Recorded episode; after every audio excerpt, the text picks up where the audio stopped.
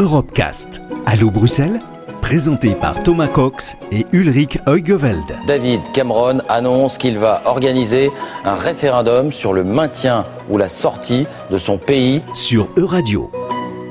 Bonjour à toutes et à tous et bienvenue dans une nouvelle édition d'Allo Bruxelles, votre émission où on évoque une réalité européenne. Euh, Aujourd'hui, nous allons nous intéresser à la question du logement en Europe et plus particulièrement euh, aux habitats alternatifs. Euh, bonjour Ulrich. Oui, bonjour Thomas. Alors c'est une tendance qui ne vient pas de nulle part et qui répond aussi à la crise du logement hein, que traverse l'Europe. Oui, effectivement, hein, Thomas, la, hausse, euh, la, crise du logement est une réalité en, Europe, avec qui se manifeste notamment par une hausse des prix euh, spectaculaires, un nombre record de, personnes euh, sans abri et un manque criant de logements abordables. Cette crise du logement, elle touche toute l'Europe et elle a été documentée par des chiffres de la fondation Abbé Pierre, qui a publié une étude très très fournie et très documentée sur cette crise du mal logement en Europe. Je citerai quelques chiffres hein, pour l'illustrer. Il y a 220 millions de, ménages en Europe. 34 millions de, ces euh, ménages se trouvent dans des euh, logements euh, suroccupés. 7 millions de, ménages connaissent des arriérés de, loyer ou de remboursement de crédit immobilier. Et 17 millions de ménages connaissent des difficultés à maintenir dans leur logement une température correcte. L'Union européenne, c'est 27 pays. Hein. Dans quels états la situation est-elle la plus difficile?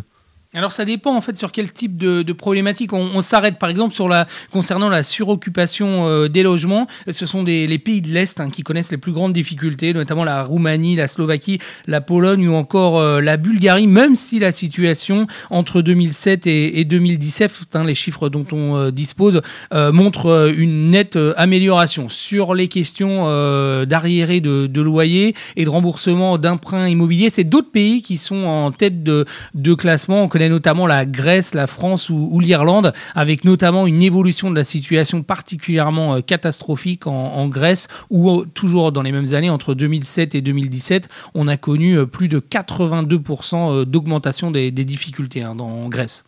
Face à cette crise du logement dont vous venez de décrire certains aspects, ces habitats alternatifs sont-ils une, une, des solutions? Alors les habitats alternatifs, euh, cette expression, par cette expression, on entend évidemment les, conteneurs, des chalets écolos, des yurts ou des, des roulottes, en tout cas des, euh, euh, habitations démontables et facilement euh, déplaçables, beaucoup plus abordables aussi. Hein, C'est un habitat qui est dit euh, léger et qui peut effectivement constituer une alternative à la crise du logement tout en répondant à des impératifs écologiques. Hein.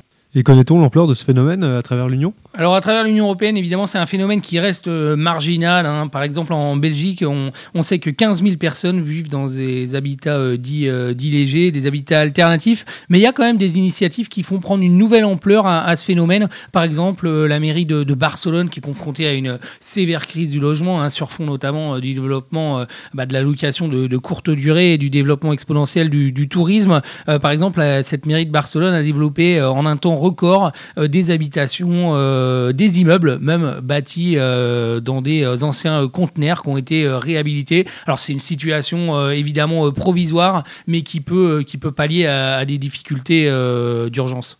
Merci beaucoup Ulrich. Merci Thomas, à bientôt. bientôt. Retrouvez l'intégralité des Europecast sur euradio.fr.